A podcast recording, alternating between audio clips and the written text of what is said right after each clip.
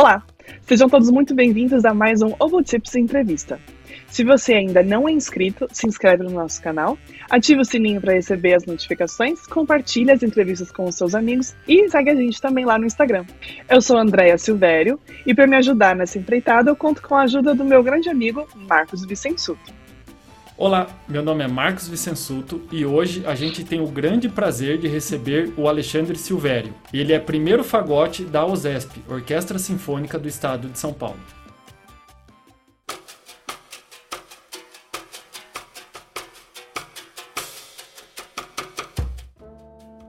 Alexandre Silvério, muito obrigado por você ter aceitado o nosso convite em participar do, da entrevista, participar do nosso canal. É um prazer para a gente receber você aqui. Não tem nem o que falar da sua carreira, assim, top dos fagotistas, muito bom. Tanto no erudito quanto no, no jazz, no popular, pô, muito bom mesmo. Um prazer pra gente receber você. Ô, Marco, como vai, cara? Muito bom, muito obrigado aí pela, pelo convite, né? Você e a Andréa, muito obrigado pelo convite de participar aqui do Obo Tips. Vocês estão de parabéns, é um programa que tá cada vez melhor, fantástico. E é um prazer, um prazer enorme estar aqui com vocês. É, Alexandre, a gente sempre começa perguntando como que a pessoa iniciou na, na, música, né? Como que você iniciou na música e já foi direto com o fagote? Como que foi esse, conhecer o fagote? É, então, é, na verdade, assim, minha, como você já sabe, minha, minha família é. Metade dela é de músicos, né?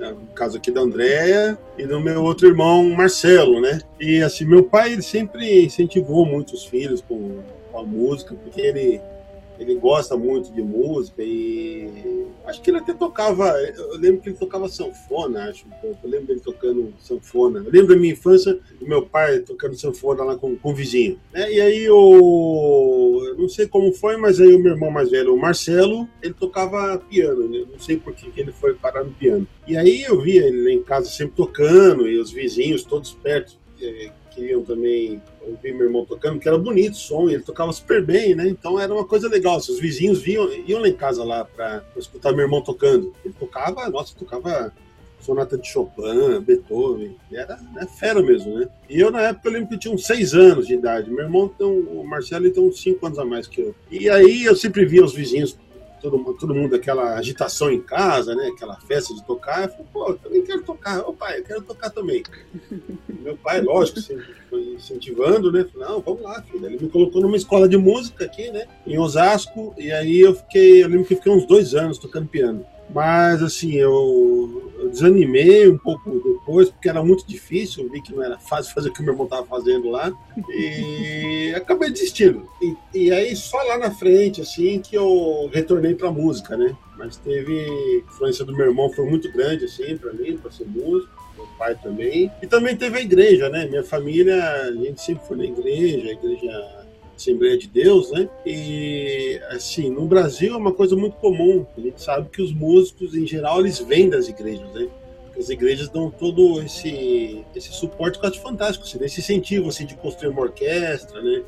E ter instrumentos, dá uma oportunidade assim que talvez se não fosse ali a igreja, pessoa, muitas pessoas aqui no Brasil não seriam músicos talvez, né? E ali eu via a orquestra que tinha na, na igreja e eu lembro que na época eu, eu, eu cheguei a tocar um pouquinho saxofone, sax alto. Tinha um sax alto lá na igreja que o maestro da, da, orquestra lá me deu o sax, mas assim, na época eu não tinha um professor de saxofone, não sabia o que, que eu ouvia, né? Eu fiquei bem perdidão, assim. Então eu toquei um pouquinho, assim, mas eu mal conseguia tocar a extensão do instrumento, entendeu? E meu irmão, nessa época, o Marcelo, ele estava tocando clarinete. Eu não sei porque que aconteceu lá, que ele largou o piano e foi pro clarinete. E aí ele, a gente, ele tocava na, na, na orquestra também, da igreja, e ele percebia que eu estava querendo tocar o instrumento, mas que eu não estava tão legal com o sax ali, né? E aí eu lembrei ele falando, ah, por que, que você não tenta o fagote? Fagote. Fagote é legal pra caramba. Eu não sabia que era fagote, tinha a menor ideia do que era um fagote. Né? Ah, fagote, que negócio é esse? Ah, tá bom. Vamos Aí eu fiquei com aquilo na cabeça, né? Meio cara. Aí é, eu lembro que abriram a, a, as inscrições para a Escola Municipal de Música, né? Eu também não tinha conhecimento. Meu irmão, que lógico que me direcionou, não, vai lá na Escola Municipal de Música, que lá eles têm instrumento para você poder usar, né? Também na época era muito, era praticamente impossível ter um fagote, né? Se o dólar hoje em dia no Brasil é, é alto, pense naquela época, em, acho que 1990, é, sei lá, acho que era umas 10 vezes mais. Você ter mil dólares para comprar um instrumento era coisa impossível. Uhum. não tinha, não tinha. E também tinha o lance de ter que importar, né? Então eu acabei me inscrevendo na escola municipal. Eu lembro que quando eu fui fazer a inscrição, eu olhei lá o formulário, tinha. Eu fiquei né, tentado com outros instrumentos, não estava muito certo com o fagote, não. não sabia o que, que era, né? eu lembro, eu lembro assim que eu vi o trompete, que é meio balançado, aí eu vi a flauta também e violino puxa, será que de repente uma flauta? Ah, não, vamos no fagote. Meu irmão falou do fagote aqui, vamos, vamos lá. Curioso isso aí, né? Então, imagina ali, na hora de você decidir uma inscrição, se você faz uma coisa diferente, poxa, pode ser que eu, poderia ser que eu não fosse fagotista, né? Uhum. E, então, e aí teve a entrevista, né? Eles me chamaram para fazer entrevista com o professor lá da escola, e na época era o, um austríaco, que ele já faleceu, né? O Gustav Busch. Ele foi segundo fagotista da Orquestra Sinfônica Municipal por muitos anos. É, ele veio, acho que, de Viena, no Brasil, acho que no, um pouco depois da guerra. E eu lembro da entrevista ele perguntando para mim: Oh, sim, sim, você, Alexandre, ok. É, por que você querer tocar fagote? Não, fagote, eu ouvi a gravação. Aí nas, nas entrevistas eu estava mais por dentro, o que, que era o fagote, né? Não, eu ouvi o som, achei muito bonito. Ele, ah, tá bom. É, você tem fagote? Obviamente que não. É, e aqui, estamos tá perguntando aqui no formulário, você quer trabalhar como músico? Você quer ser, tocar músico, quer ser músico de orquestra? Ou o que você quer? Ou ser solista, né? Aí eu lembro que eu falei, ah, eu quero ser solista. Ele é solista? Não, solista com fagote é impossível, não dá. Talvez se você se você tiver muita sorte, você vai tocar na orquestra. Aí eu, ah, tá bom. Aí eu lembro ele mostrando lá, ó, esse é o fagote, abriu a caixa lá, fiquei maravilhado, ficou um instrumento legal, né? Todo cheio de chaves. Parecia que era ouro para mim, tava vendo um, sei lá, baú de ouro ali, né? Foi, foi muito legal. E aí ele me aprovou, foi aprovado, na época estava entre 14 e 15 anos, e aí eu comecei a ter aulas com ele, assim, é, toda semana, né, na Escola Municipal de Música, que era na época, era lá na metrô Ana Rosa, se eu não me engano, tinha que sair daqui de Osasco para ir para lá, era uma boa caminhada, tinha que pegar um ônibus, não, acho que dois ônibus na época, né, andar ainda um monte, mas era uma diversão, poxa, era, uma, era muito bom, era muito legal. E como, como e quando você decidiu que você queria ser músico profissional? Então, aí começou meu, meu envolvimento com o fagote, aí comecei a ir atrás de gravações, tentar conhecer mais o instrumento, né? E o, esse professor Bush, ele sempre incentivava muitos alunos, né? Ele sempre, eu lembro ele sempre me levando ele trazia uns ingressos lá na, na aula. Oh, hoje vai ter concerto da Sinfônica Municipal. Você quer assistir? Eu falei, nossa, lógico, né? E aí eu lembro de eu, de eu ir lá no Teatro Municipal e, e era um, nossa, um negócio apaixonante, assim, aquele som, aquela, aquela ambiência toda, né? Aquela energia né, que vinha. E aí foi natural, assim, eu não, eu não cheguei a pensar, ah, eu vou trabalhar exatamente com música, eu vou ser fagotista. Não, acho que foi uma coisa assim natural, assim, entendeu? De eu querer tocar um instrumento e as coisas foram acontecendo. Mas, assim, queria compartilhar com vocês também um, um detalhe que na época é, eu tinha 15 anos, mas assim, eu estava na, na, idade de vai fazer alguma coisa, moleque, né? Não é só, é só levar a vida na flauta, não, né? Então, aí eu, eu trabalhava no banco eu tinha um trabalho no banco, eu era office boy no banco. O meu primeiro emprego. E aí, puxa, era terrível. Era terrível. Porque todo mundo no banco me pedia coisas mais complicadas. Ah, pega aquela caixa, leva não sei aonde, depois você vai lá no outro departamento, compra. Depois você vai lá no bazar, compra um bloco de, sei lá, de nota fiscal e colocava gravatinha lá, gravata de crochê até na época tinha que ser, né? Tinha que ser social, tudo. Mas assim, na época, eu lembro que assim, eu trabalhava meio período, né, das 9 às 3, e depois do resto do dia, eu, como o trabalho era na Lapa, pegava o trem, aí já emendava e tentava ir lá para Vila Mariana, para Ana Rosa, na verdade, metrô Ana Rosa. E aí eu ia para a escola praticar um pouco de fagote, né? Eu lembro que eu sempre pegava o fagote da, da escola, sempre estava lá disponível, ficava sempre sonhando em, em um dia ser, realmente ser músico, né? ser fagotista uhum. né? profissional, porque eu, eu, não gostava do banco, realmente. não tinha nada a ver comigo, né? Tem gente que gosta, cara. Não, tô, não posso recriminar, falar que não tem nada. Uhum. Mas pra mim, não funcionava. Eu ficava o tempo todo pensando em fagote. E aí eu lembro que um, uns dois anos depois abriu uma prova para orquestra experimental de repertório. Ah, não, é bom voltar um pouco. Antes da, da experimental, teve, teve, tinha uma vaga na orquestra jovem do estado estadualzinha. Só que na época a estadualzinha não tinha fagote, é, não tinha ninguém tocando fagote lá, e eu não tinha um instrumento. Eu consegui, eu, como eu sabia que ia ter prova, eu consegui um fagote emprestado de uma igreja lá, né? Na época eu estava indo no, numa outra igreja, que era na Liberdade, Assembleia de Deus Limpo Brasileira, e eles tinham um instrumento lá. Fui fazer a prova, e eu lembro que a prova era assim: era. Ah, legal, você tá tocando fagote. É, tá bom. É, o que, que você consegue fazer? Nossa! era, era isso.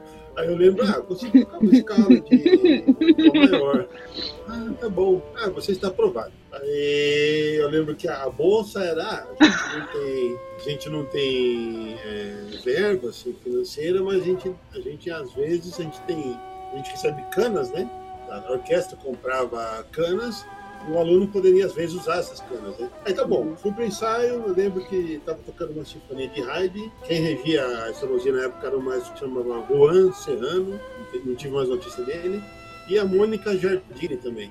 E aí eu lembro que eu ensaiei, assim, fiz uns dois ensaios e tive que sair, assim, porque não, não ia dar para conciliar. Então, toquei dois dias da minha vida na, na estaloszinha.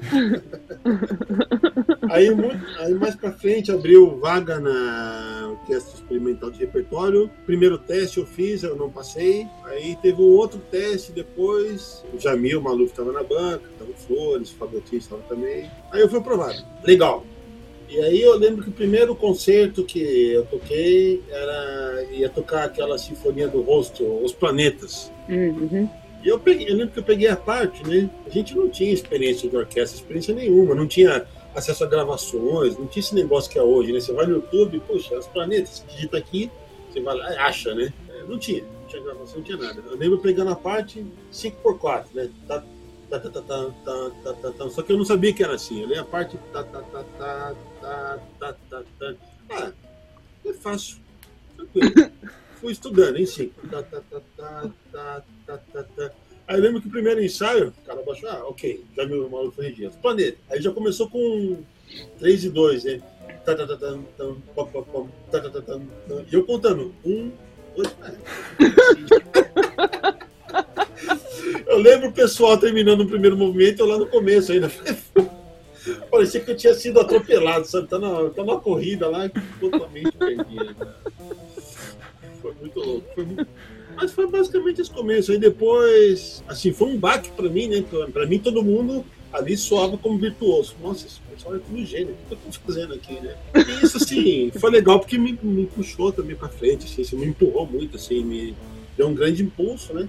Na época eu estava tendo aulas com o Bush ainda, e depois o Francisco Formiga veio aqui para São Paulo e passou a ser monitor da experimental. E ele me ensinou, assim, várias coisas assim, que eu não tinha a menor noção, assim, sobre sobre planeta, sobre como, como timbrar, como você como você tem que relacionar os acordes, se você está tocando uma terça, tá tocando uma oitava, se tá tocando uma quinta, se você tentar entender a sua função, né? E aí foi muito bom, aprendi muito com ele, assim, e essa, essa fase da experimental foi muito marcante para mim. Eu fiquei lá uns cinco anos, esses cinco anos o Formiga é um cara que me ajudou muito, nossa, eu devo muito do que eu toco aí para ele.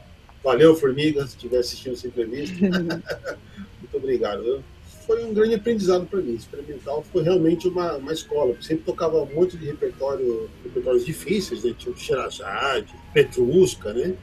Nossa, foi, foi, foi muito bom. Foi uma experiência muito grande, muito engrandecedora para mim. É, pra gente também, né? Eu e André, a gente tocou junto na experimental, é, é um aprendizado que não, não tem o que falar, né? Você aprende ali, né? Na prática, é muito bom isso. Exatamente, é. eles põem ali para você e tem que, se, tem que se virar, né? É. Vira e toca, né? Uhum. se joga, né? Pô, se joga aí, cara. Exato. Bom, Alexandre, e como que o jazz entrou na sua vida, assim? Como que é, algum intérprete te influenciou? Como que surgiu essa, essa vontade de fazer jazz com o fagote? Então, isso aí é, foi algo também assim, foi bem espontâneo, viu? Porque meu pai ele gostava muito, muito de trazer discos para casa de, de, Big Band. Ele tinha uns discos lá antigos de Stan Kenton, Glenn Miller. É, meu pai tinha bom gosto, cara. e aí é, a orquestra também da igreja, os arranjos eram todos mais voltados pro, pro jazz, assim, né? Tinha um saxofones, tinha trombones, trompetes, era tudo, tudo meio jazzístico. O pessoal, o pessoal se inspirava muito nesses, nessas big bands, né? Mas lógico, tava tocando fagote, meu mundo era outro ali, era Vivaldi, outra, tava estudando os 39 conceitos de fagote pra, de, de Vivaldi, né? Tava nesse mundo. E aí um dia eu tava tendo aula com Formiga, né, lá na Experimental, a gente passava a tarde lá, bem antes do ensaio. Claro, o ensaio era sete da noite e chegava para as duas da tarde, eu ficava a tarde toda tocando dueto, estudando, estudando escala junto. Né? Aí eu lembro um dia ele falou, Alexandre, é, cara, a gente tem que estudar uns outros métodos aí. Tinha uma loja de música ali perto, né? ele, ele, ele, falando, ah, o que você acha de, de ir na, na Vitália ali? Vamos dar um pulo lá? Vamos lá ver se a gente acha uns, uns livros legais para estudar? Ah, tá bom. Ótimo, vamos lá. Aí eu lembro a gente lá na Vitale, que era ali perto do viaduto do chá, né? E a gente procurou, realmente olhando assim nas partes de métodos, né? Procurou violino, olhou, não, violino não, né? Aí depois trompete, flauta, a gente olhou uns métodos lá, ah, legal. Aí chegamos na sessão de saxofone também meio assim. Né? A gente não queria nada que fosse de fagote, né? Queria outro, outro, outros, outros universos. Aí eu lembro de ver o livro do Omnibook, do Charlie Parker, né? um livro que chama Omnibook. Esse Omnibook é um livro que contém todas as transcrições dos solos do Charlie Parker, né? E aí a gente olhou lá, confiado naquele livro, né? Lembro perguntando para mim, ah, o que, é isso? Charlie Parker? Você conhece ele? Ah, eu não. E você? Ah, tá. Não. É, será que é isso, né? Aí eu lembro que a gente abriu uma parte assim, tava lá, é, semínima 320. Um monte de notas de caramba, 320. O metrônomo não chega nisso.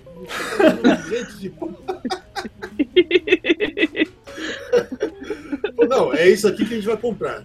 Aí a gente foi lá, comprou, comprou o livro, né? E cada um foi para casa, né? E depois disso, eu lembro chegar em casa, eu porque o caminho todo olhando o livro lá, vou tocar. Chegando em casa, tentando tocar aquilo lá. Cara, o que, que é isso? Como é que toca isso aqui? E a partir disso é que eu fui, assim, é, me introduzindo no jazz, assim, sabe? É, eu fui tentar entender o que, que era essa partitura, o que, que é isso aqui? Dona Lee, o que, que é essa música? Dona Lee, né? Essas cifras, essas cifras doidas aqui. Aí eu fui atrás de, de conseguir uma gravação. Lógico que na época também não, você não achava gravação, não tinha gravação de Charlie Parker você não achava disso. torcia para tocar na Rádio Cultura, quando eles tocavam, você parava o mundo, falava, não, tá tocando isso agora, não importa mais nada, eu vou ouvir isso. Aí eu lembro, tocado Johnny Park lá e a gente gravava o programa da rádio, de repente tinha feito a cassete lá, opa, vou gravar isso aqui. Eu ouvia depois. Aí eu comecei a comparar aquilo lá e eu fiquei mais ou menos um ano, assim, tentando mastigar aquelas, aquelas músicas sozinho, mas assim, tinha um progresso, né? Fiquei meio perdido. Aí eu falei, ah, vou ter que procurar alguém para me ajudar a entender isso aí. Não, acho que um ano exagerei, acho que um meio ano mais ou menos. Aí eu lembro do Senhora muito bom, ainda é muito famoso, mas na época ele estava muito, muito em evidência, né? Dando aula na Escola Municipal de Música, sempre falando na televisão, cultura, e sempre aparecia. Eu falei, puxa, tem que achar esse cara aí. Eu lembro de procurar na tele, da lista telefônica, Roberto Sion, ah, achei. Vou ligar para ele. Liguei para ele, oh, você pode, eu sou toco fagote, né? Enfim, a gente agendou uma aula, aí ele mostrou tudo, como é que tinha que ser aquilo lá, o que eu tinha que ouvir, né? E na época, isso aí já era em 93, eu já tinha uns três anos com fagote. Uhum. E na época a gente não tinha noção de outro fagotista tocando jazz, né? A gente não achava nada. Eu pensava que eu era o único no mundo fazendo isso. E assim, ele me passou todas as gravações principais que eu tinha que ouvir, né? me ensinou a entender as cifras, né? me ensinou os conceitos de improvisação. Aí eu comecei a fica muito encantado com aquele universo. Né? Tanto que na época, eu lembro que eu já nem queria mais muito tocar é, música erudita no fagote. Tava querendo tocar só jazz. Hum. E aí fui me aprofundando muito. Aí eu lembro que um dia eu estava lá na Experimental, antes do ensaio, é, tocando lá o Charlie Parker, né? Tocando todas essas questões, tentando pegar a linguagem. Na época, o Daniel Alcântara, trompetista, ele era meu charada uhum. experimental, né? Aí eu lembro eu tocando com ele um pouco do Charlie Parker, né? A gente tocava umas figurinhas. Uhum. E aí eu lembro que um dia eu estava estudando muito Charlie Parker, e aí veio um outro amigo, assim, do, do fagote do naipe, né? Ele falou, cara, muito louco isso que você tá tocando. O que, que é isso aí? Ah, jazz. Cara, eu tô vindo de longe. Se você fechar o olho, você pensa que é um saxofone, não parece um fagote. Ele falou isso empolgado e eu tomei isso como uma crítica. Eu como um sax. Terrível. Eu fiquei frustrado, sabe? Aí, bom, acho que alguma coisa tem que reparar aí. Voltar para os conceitos básicos fagote, assim, entendeu? E a partir disso, sempre, para mim, foi uma coisa assim que eu sempre procurei é, ter como guia, assim, né? Sempre, sempre até hoje, sempre trabalho primeiro o trabalho básico de, de fagote, né? Que são caras, montas longas, tudo sempre tô tocando concerto de Mozart, Vivaldi, sempre as peças eruditas. Depois disso é que eu vou pro jazz, entendeu? Então sempre tento ter essa base boa para depois ir pro jazz. Porque, porque até hoje em dia que eu vivo mesmo é de, de música erudita, né? De trabalho orquestral. Uhum. Eu procuro sempre manter. E no começo, você sentiu que você encontrou alguma resistência no meio erudito por tocar jazz? Como é que foi lidar inicialmente com esses dois universos distintos, com entre mundos? Aham, ah, ah, ah, pegou? Boa! A gente chega lá. É, então, eu, eu tive bastante resistência, assim, viu? No começo tinha resistência dos jazzistas, do pessoal do jazz. Que eu lembro que no começo eu tinha aprendido a escala pentatônica e eu achava o máximo a escala pentatônica. Depois a escala blues, então, eu falei, meu, eu sou jazzista agora. Aí eu lembro um, um outro músico, um outro músico de jazz, que era um baterista. Eu não lembro quem era, mas eu lembro que era uma pessoa da, da bateria. A pessoa falou, é, você tá tocando aí, mas você só sabe tocar escala blues, você não faz mais nada. Aí eu fiquei meio preocupado, balançado ali, né? E também, assim, do lado erudito, tinha gente que falava, é, mas o cara tá tocando com o som muito aberto. Ele tá tocando fagote com som de sax, o som dele tá muito aberto. Ele toca bem, mas o som dele é muito feio. E aí tinha um tinha um pouco, assim, às vezes eu percebia isso com uma certa, não sei se maldade, mas parece que é uma coisa assim que nele ficava, cara, não é sério, sabe? Pra mim isso, uhum. Sabe? Tinha uma desconfiança. Só que aí eu comecei a fazer os, os dois muito sérios, né? Tanto erudito como jazz. O meu ídolo era o Winton Marsalis. Para mim era referência, né? Do cara que é indiscutível como ele toca bem trompete. Ninguém vai questionar o Wynton uhum. Marsalis, né? E os dois uhum. estilos, talvez hoje em dia os mais puritanos, eruditos, falam ah, a versão do Hyde e do Marsalis não é nessa escola? Mas é fantástico, um músico assim, uhum. que navega entre os entre mundos aí, né? É, com, com, total fluência. E para mim essa essa é a referência. Então assim, eu, eu, procuro sempre tocar o jazz com o melhor som que eu posso, o som mais bonito que eu consigo, procuro deixar a técnica mais limpo também. E não é porque é jazz que tem que ser de qualquer jeito, né? Às vezes a gente, no erudito, a gente tem um pouco de, dessa visão. Ah, os caras tocam jazz, não toca sujo, toca som feio. Não, tem que ser som bonito, afinado, limpo. Uhum. Só, só pegando um gancho, então, já que você falou disso da, de estudar os dois, como que você divide o tempo de estudo, assim, entre o, o jazz e o erudito? Como que funciona para você? É, isso é uma das coisas mais difíceis, assim, de, de manter, viu? Isso é bem difícil, porque hoje em dia, cada vez mais, a gente tem menos tempo, né? Sempre tem um monte de coisa para fazer. E com a rotina, por exemplo, no meu caso de tocar no ZESP, é, é bem puxado, porque toda semana tem um repertório novo, tem que estar sempre aliviado. Mas também é, é, fácil cair na preguiça, assim, de eu sempre, ah, não dá para estudar jazz. Então eu vou ficar estudando aqui erudito e a hora que for tocar jazz eu, eu estudo. Não, eu procuro sempre manter assim. Por exemplo, hoje eu não estudei nada ainda. Hoje, hoje tá tarde aqui, tive que fazer um monte de coisa. Mas meu dia é comum. Geralmente eu começo às 10 da manhã, todos não têm orquestra, eu estudo às 10 e aí eu alterno. Tem dia que eu estudo, por exemplo, começo com nota longa, escala, e tem dia que eu começo fazendo linhas de baixo, assim, walking bem, sabe? Devagar, sempre. Mas eu uhum. procuro sempre tentar incorporando os dois, assim. Eu, eu ouço muito no dia a dia, no dia a dia só jazz, eu praticamente não ouço música erudita, porque eu já ouço muito na orquestra e eu não tenho esse cotidiano com jazz. Então eu tento forçar um cotidiano, sempre ouvindo jazz, sempre ouvindo é, no YouTube, o pessoal tocando. Também eu assino um serviço de streaming de um bar em Nova York que eles, eles transmitem todo dia os concertos de jazz ao vivo lá. É um, hum, que legal bar que chama Smalls, Smalls Jazz Club. Custa 10 dólares, é barato e você, meu, você vê os grandes ídolos ali, o que eles estão fazendo hoje, né?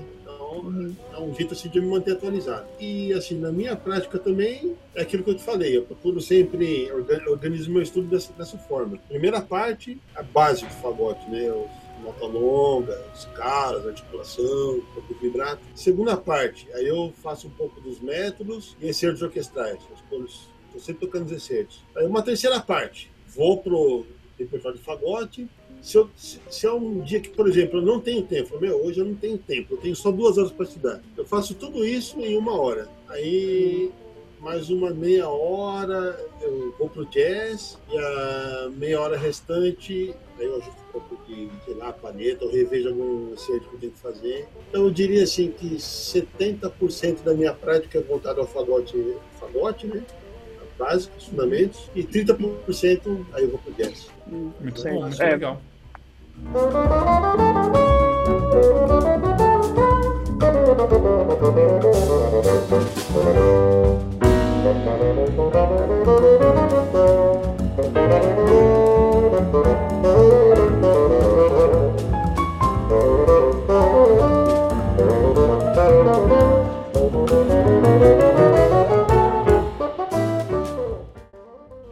vista que o fagote é um instrumento tido como é, um instrumento orquestral e ainda não muito, não muito comum, como você consegue introduzir o fagote no mercado de trabalho além da orquestra? É, isso é uma coisa que eu acho que é uma coisa que os músicos de hoje em dia tem que ter, eu acho, mais do que antigamente, que é uma palavra chamada versatilidade, né? Por exemplo, uhum. hoje você ser músico não significa só tocar em orquestra, não significa você só dar aula. Ou... Você tem que estar sempre fazendo mais coisas, né? Igual vocês aí, vocês têm todos vocês tocam orquestra, vocês dão aula, vocês estudam, tem um projeto aqui do Motivo, estão sempre produzindo. É isso que o, o músico do século XXI tem que fazer, né? Então, por exemplo, eu acho que hoje em dia é cada vez mais importante você entender sobre o, falo, os negócios da música, né? o music business, né? Uma coisa que me fez alavancar bastante nesse sentido. Uma vez que eu fui lá em, em Boston, fui lá na Berkeley, né, visitar, acho que 2014. Aí eu achei aquela livraria deles, tem muitos livros bons para música, né, e sobre esse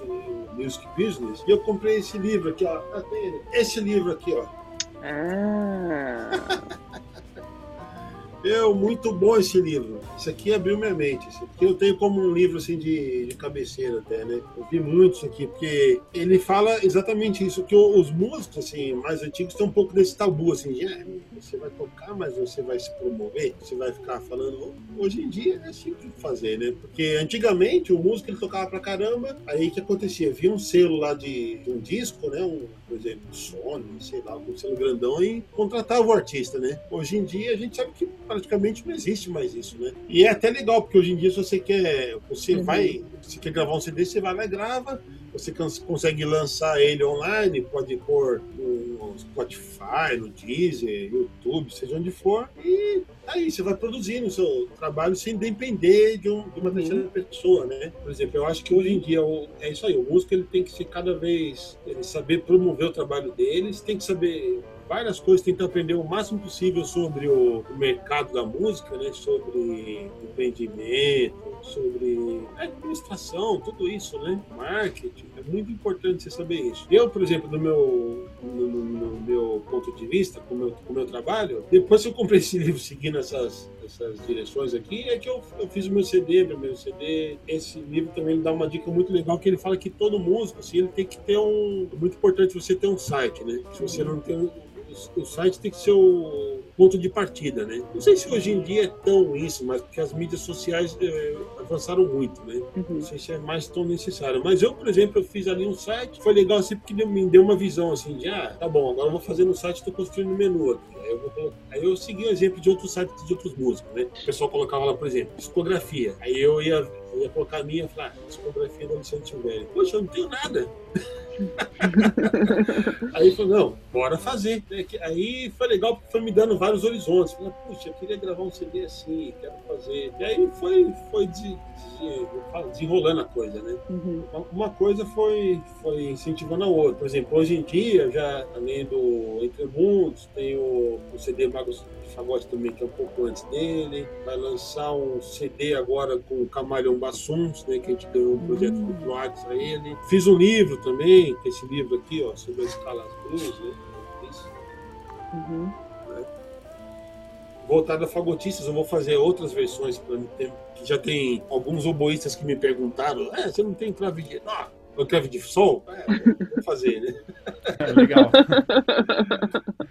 então, e depois disso também é, é, legal porque isso vai te aguçando a fazer mais coisas, produzir mais, né? Uhum. Vai abrindo sua cabeça. E depois eu também eu fiz um curso de fagote online e é legal assim que esse curso que eu fiz, nossa, coisa que deu muito trabalho, é como um site, né? Mas é um site WordPress, na verdade, que eu fiz. Eu não recomendo para ninguém hoje em dia fazer porque é muito trabalhoso, viu?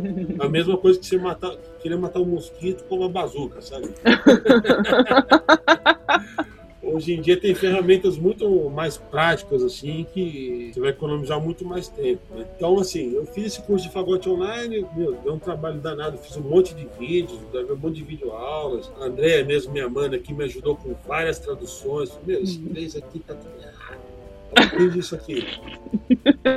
Legendar vídeo, nossa, foi um trabalho danado. Mas é uma coisa assim que fica, fica para sempre, né? E assim, é legal porque, por exemplo, eu tenho, eu tenho aluno, assim, ó, mais longe que que já apareceu lá foi a Austrália. Tem gente da Austrália Uau. que fez parte do Restaurante Online. Hoje em dia eu tenho uns 35 uhum. alunos lá, mais ou menos. A grande maioria é de fora mesmo. Eu não sei, é uma coisa que eu preciso rever, porque quando você entra no site, o Basson Lesson, o próprio site, né? O Basson Lesson, ele tá em inglês, né? Não tá curso de fagote uhum. online. Eu não sei se isso acaba criando uma resistência do pessoal do Brasil aqui para entrar, ou não sei se por eu ser brasileiro, o pessoal acha mais fácil ter contato comigo, né? Enfim, eu tenho mais alunos de fora lá.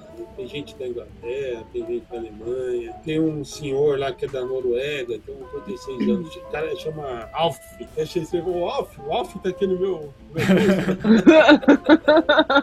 assim, é muito legal, porque isso também me motiva a estar tá sempre produzindo mais material. Eu acho que o meu lado também de pedagogia de dar aula também foi melhorando, porque você tentar passar o seu conhecimento através da câmera, é, para mim era muito difícil. Então a gente vai tentando ficar mais familiar com isso. Né? Sim. Então, assim, também resumindo bem, eu acho que é isso, é versatilidade. Você tentar expandir seu conhecimento e ver o que você quer fazer, né? Uhum. E já que você citou o CD, a Andrea também citou o Entre Mundos, como que foi o, o processo de, de, produção, de gravação do CD? É, então, Entre Mundos, ó, vou fazer um merchan aqui, ó. Merchan. É muito bom. É muito bom. Oh, obrigado. É obrigado, muito bom. Super recomendado pelo Tips. oh, legal. Obrigado. Fico feliz saber que vocês gostaram. Então, esse aqui para mim foi um grande aprendizado também, porque eu não tinha a menor noção assim de como fazer um CD. Então, ah, como é que você faz um CD? Antigamente tinha um produtor lá que fazia todo o serviço para você. Né? Hoje em dia já não é mais tão assim. Eu, pelo menos, eu, eu mandei vários e-mails para um monte de produtores e quase nenhum me respondeu. Assim. Eu quero gravar um CD. Os caras, ah, legal sorte. Era praticamente isso, né? Então, assim, eu tive, né, né, tive que aprender o, assim, como escrever um projeto, né? Esse CD ele foi feito com, com a ajuda do PROAC 2014, né? PROAC, que é um programa de ação cultural, né? Daqui do estado de São Paulo. E eles dão uma verba para você gravar o CD, e essa verba é para você gravar o CD e fazer uma turnê de circulação CD, né? Fazer alguns shows. E é super concorrido o o edital ele era bem burocrático. Esse aqui, quando eu participei, por exemplo, tinha um pouco mais de 300 inscritos para acho que nove vagas. Gente da pesada Uau. fazendo, gente craque aí, né? Assim, ó, aí eu fui fazendo um projeto. Minha esposa, a Daniela, me ajudou depois, que ela é advogada, né? Ela manja partes burocráticas aí, temos, temos mais difíceis que, que nós músicos geralmente não sabemos. Temos que aprender, mas na época eu não sabia. E ela me ajudou também bastante nisso, né? Aí me inscrevi no projeto. Quando foi contemplado, falei, puxa, que alegria, né? Agora tem que fazer acontecer. Basicamente, quando, quando eu apresentei o projeto POAC, eu já, eu já sabia o repertório que ia fazer. Basicamente, as músicas desse CD são composições minhas. Uhum. Acho que 70% dele é, são músicas que eu acabei compondo, né? Eu não sei se composição, mas músicas que eu fiz.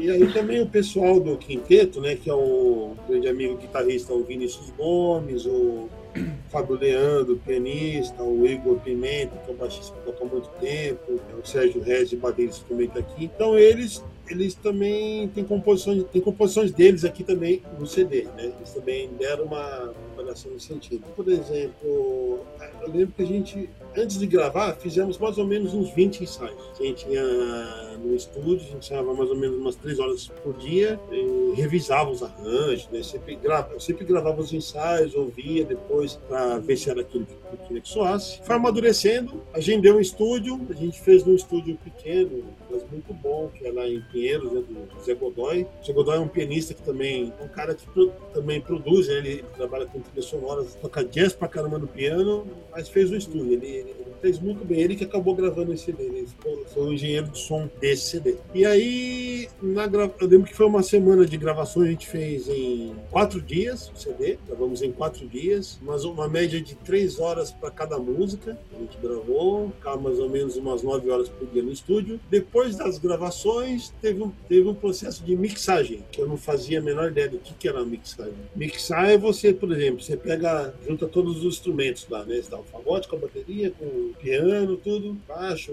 guitarra. Aí você vai ter que equilibrar, primeira coisa você equilibrar os instrumentos, o volume, né? Se acertar o timbre, ah, o timbre do fagote está muito aberto aqui, vamos deixar mais escuro. Trabalhar com compressão, que também às vezes o, a compressão sobre as dinâmicas, às vezes está com muito uma gama muito grande de dinâmica, é, no jazz geralmente a gente comprime um pouco mais, não tem tantas dinâmicas igual na música erudita, né? Porque quando você pega um, um, CD de música erudita, por exemplo, você põe no carro, geralmente é terrível ouvir, porque é muito baixo e aí às vezes tão fortíssimo, né? É. É um jazz não, é um jazz é um volume mais padrão, assim, né? Porque som de mas soa bem. Então isso tem a ver com a compressão. Música erudita você não comprime muito. Acho que não comprime nada, na verdade, né? Porque aí tem, tem, essa, tem essa dinâmica toda. Enfim, aí eu tive que aprender muito esse, esses termos, né? Entender a mixagem, fazer as edições, tudo. Ah, vai cortar aqui, vai cortar ali, não sei aonde, né? Fazer toda essa edição. Aí depois eu mandei para masterizar. O que é masterizar? Também não fazia a menor ideia. Masterizar tem a ver com você, sabe, deixar o volume de todas as faixas uniforme, todas com a mesma, mesma cor, assim, seu uniforme. Ah, essa, essa faixa tá com reverb mais seco, essa outra, outra faixa tá mais, tá mais reverberante. Então você deixa mais ou menos num padrão para ficar uniforme, né? E é um, é, um, é um trabalho maluco, assim, mas é um trabalho é, muito minucioso. Ah, e também é uma coisa assim que a masterização ela faz com que o CD ele, ele toque bem em praticamente todos os aparelhos. Né? Uhum. É meio que uma bruxaria, esse negócio doido. meu, como é que esse CD soa bem no computador aqui e soa bem no, na, na, caixinha do meu, do, sei lá, do iPhone 5? É isso aí, tem a ver com masterização. Ah. E aí depois, assim, só concluindo um pouco mais sobre o projeto do Entre Mundos, tivemos que desenvolver a capa, né? Aí a capa, essa capa aqui foi uma amiga que tocava no Zesp, a Elisa, da viola, ela desenvolveu, né? Foram várias capas até chegar nessa daqui. Essa aqui, ela, isso aqui na verdade é um, é um quadro que ela tinha que chamava Água Viva. Isso aqui na verdade é um mar, né? Isso aqui ela falava que era água viva. Aí ela achava que isso aqui tinha a ver com fagote. Não, isso aqui tem a ver com fagote. Se a gente pôr na campana aqui, vira um fagote. É, putz, é isso mesmo. Que legal. Aí tá no, tá no outro mundo aqui, né? No fundo do mar. Mas foi muito legal esse, esse, esse CD, eu me orgulho muito dele, assim, acho que deu bastante certo. Ele tá aí no Spotify, tá nas no YouTube também se acha ele, né? É, uhum. Foi muito gratificante, eu aprendi muito sobre a produção desse CD. Ótimo. E agradecer muito Show. ao PROAC, né? Que se não fosse o PROAC, eu não teria gravado o CD. PROAC, muito obrigado por incentivar o, os músicos aqui do estado de São Paulo. Essa, essa é a importância dessas políticas públicas de valorização da cultura, né? Essa ah, é fantástico. Sem eles a gente não. Fica muito difícil, né? A é. conseguir. E falando em coisas difíceis, você acha que seria possível você é, você sobre você conseguir se manter financeiramente tocando jazz se você não tocasse na orquestra? Nossa senhora, é um desafio, difícil, muito difícil. Vou te explicar por quê. É, ó, já teve vezes que eu fui tocar num bar de jazz. Você vai tocar num bar de jazz é complicado. Você tem que levar o equipamento, meu, no meu caso, o fagote tem que levar, além do fagote, que já é um trambolho, tem que levar amplificador, tem que levar a mesa de som, tem que levar microfone. Aí você vai lá, geralmente você toca dois sets. Dois sets é o quê? Você toca uma hora, 50 minutos, uma hora, e faz um intervalo, depois mais 50 minutos, uma hora. Só que isso você tá tocando como solista, em pé. Meu, cansa demais. é surreal, é surreal.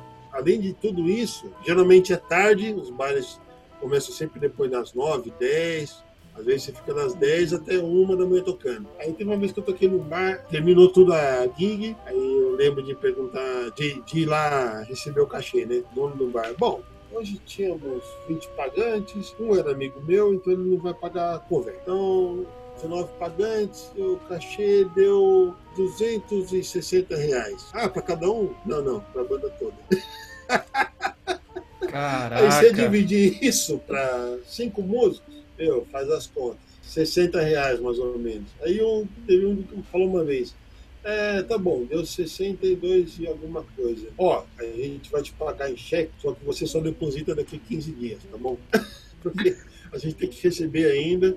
Isso assim, ó, tô falando só para assustar, calma, não é para Isso foi o pior que aconteceu, entendeu? Eu tive teve situações assim meu, toquei aqui e deu 300 pau uma gig. Então varia muito, porque eles depende do público, você tem que trazer público. Se não tiver público, você vai ganhar pouco, infelizmente. Mas também, assim, se você tocar só em bar, você vai ter que ralar muito, vai ter que tocar muito direto e não vai ganhar o suficiente assim para você se manter. Daí que vem a palavra, voltar de novo a palavra versatilidade. Você tem que desenvolver projetos. Então, por exemplo, que paga bem aqui em São Paulo, o pessoal que toca popular, por exemplo, acho que não só em São Paulo, no Brasil todo. Sesc, né? Você vai no Sesc, o cachê já é bem melhor, né? Então, cachê que, opa, agora faz sentido ser músico, né? e tentar dar aula, lógico, gravar é, CDs, ter livros. Eu conheço muitos músicos americanos, assim, são saxofonistas que, que vivem é, só do popular e eles acabou sendo uma referência assim para mim assim, de, de tudo fazer. Como é que você vai se virar nessa, né? Então você tem que estar empreendendo, tem que estar sempre na mídia, ou você vai vender um livro, ou você vai fazer um concerto no Teatro X, vai tentar vender um outro projeto, vai ter que tocar na, na noite também nos bares, porque é onde você é visto, né? Quem não é visto não é lembrado. Uhum, uhum. A gente acaba tocando meio que de graça até nos bares, né? em geral. Mas é para divulgação. E às vezes também lá você vende um CD, você vende um livro, então acaba sendo. É, você tem que descobrir maneiras de você se manter, né? Eu acho que, então, assim, resumindo, eu acho que dá para você viver bem, mas você tem que diversificar bastante, entendeu? Não é igual um músico de orquestra, que geralmente, se ele não quiser falar, fazer nada, tocar só em orquestra, ou só dar aula, por exemplo, ele vai conseguir se manter. Né? Aqui é um pouco diferente, tem que diversificar um pouco mais. E então, pegando esse gancho de que conselho você daria para os estudantes de hoje, assim? Olha, que conselho que eu daria? Pergunta difícil. Tem muitos.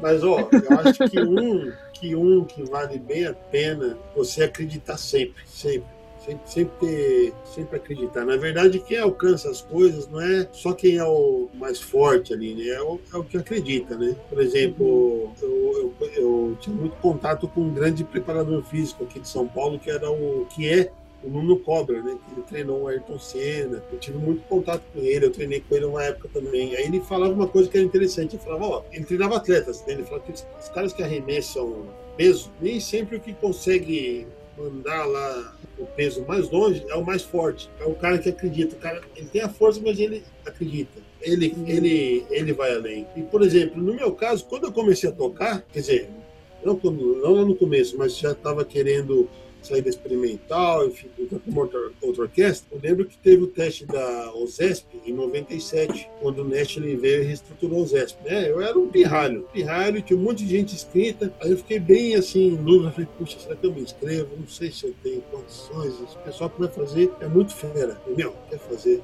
sabe uma coisa, eu vou fazer esse teste, vou me preparar, vou fazer.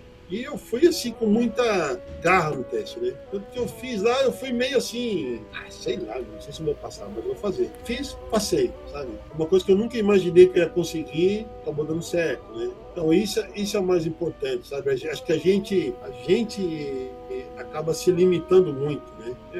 O ser humano, bom, se você acredita né, em Deus, o ser humano é feito à imagem e semelhança de Deus. Deus não ia fazer qualquer porcaria. Então, o potencial que você tem é muito importante você acreditar. Pô, muito legal. que a gente tem, nem, nem a gente sabe, né?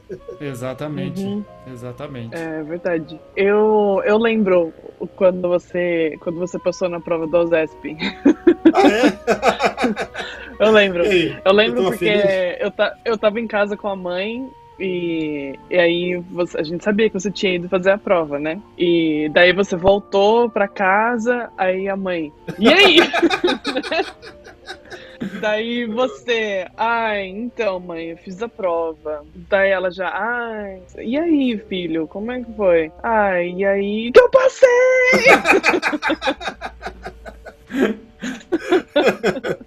é, não, foi muito emocionante. Daí foi a maior festa. Ela, ela ficou bastante feliz, eu lembro bastante disso. Eu tinha, eu tinha 10 anos, né? É. 10 anos, puxa vida. E ela, ela ficou bastante feliz. Ah, que legal.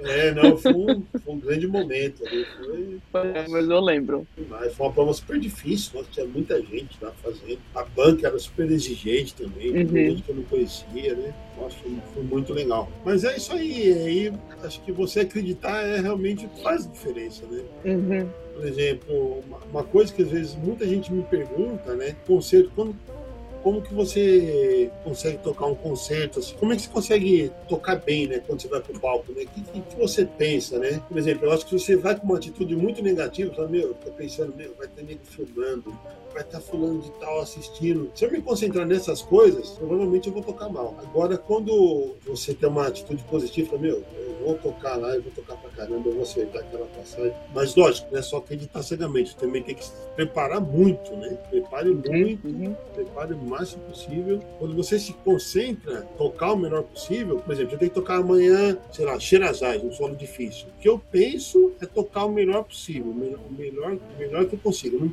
Por não pensar em quem está assistindo, ou se vai dar errado. Isso eu, realmente é algo que eu trabalhei para não ter isso aí, para não ter aquele e se, sabe? Esse se não pode uhum. existir. Você tem que uhum. acreditar, ter fé. É, Michael é Jordan falava eu, eu isso queria... também, né? Não, aquele ídolo do basquete também falava isso, né? Ele, eu li uma vez que ele fala que né, é o momento da, da final ali, né? O cara tem que fazer uma cesta que vai decidir o jogo. Ele, tem que, ele falava que tinha que se concentrar só em acertar, mais nada isso também acaba desenvolvendo uma super concentração. É verdade. É, eu queria, queria falar que, bom, como acho que a maioria das pessoas agora sabe que nós somos irmãos.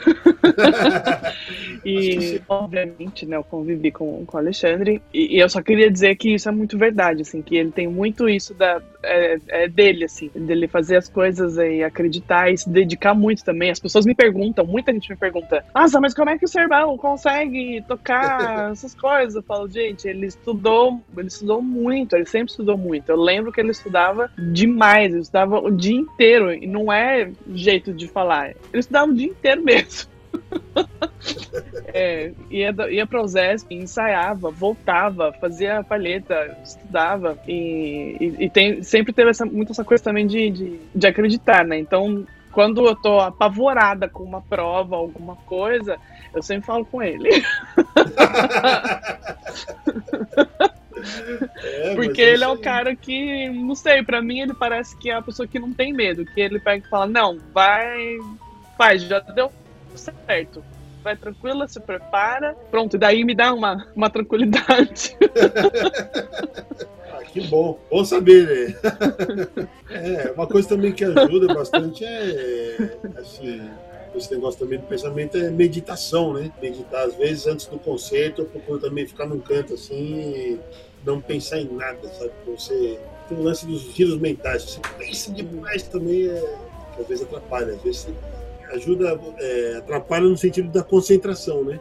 E a meditação ajuda bastante. Uhum. Não ficar lá meditando, oh, sei lá, tentando uma coisa em contato com espiritual, assim, né?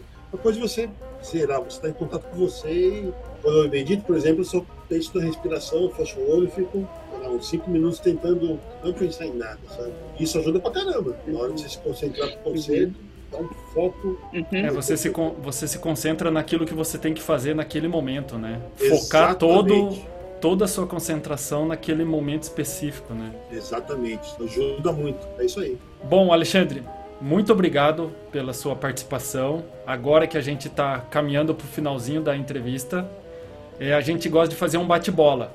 São perguntinhas rápidas, como a Andrea fala, indolores. Nossa senhora. Talvez só uma pergunta que seja mais difícil, mas essa é, é até que vai. Caramba, essa eu não esperava, deve ser difícil. Não, Vamos não, é lá. é tranquilo. Bom, Alexandre, um esporte ou um hobby? Eu, Kung Fu uhum. é, é um hobby esporte. E um hobby xadrez. Ah, legal. Xadrez. É, lugar preferido? Berlim. Tenho que concordar com você. é, se você não fosse músico, o que você gostaria de, de fazer? É, trabalharia com informática, alguma coisa de computador, talvez desenvolver software. Ia ser informática, mas não tá no banco. É.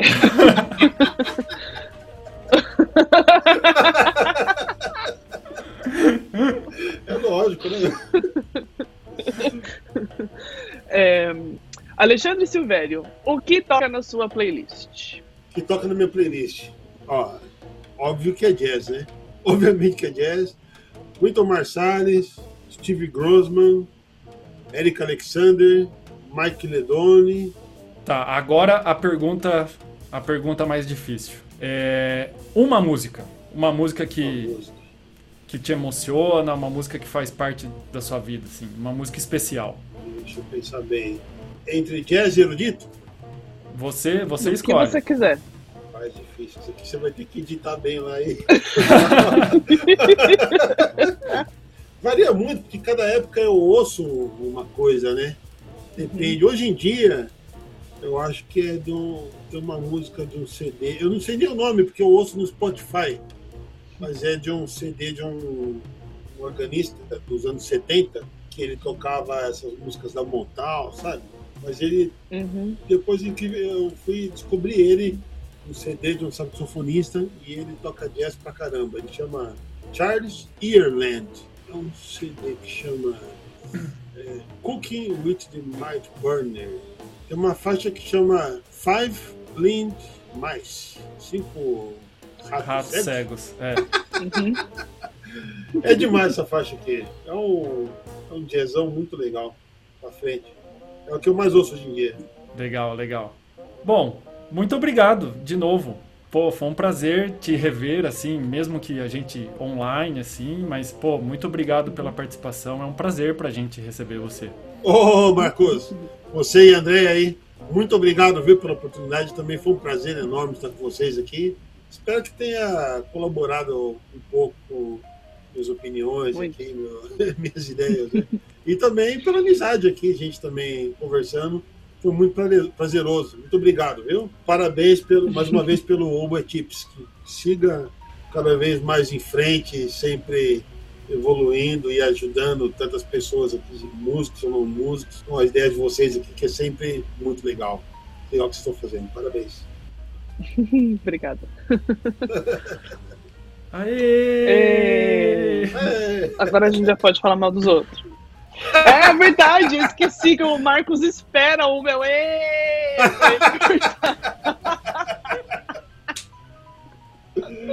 Esse aqui eu vou deixar no, no final. Pode parar de gravar.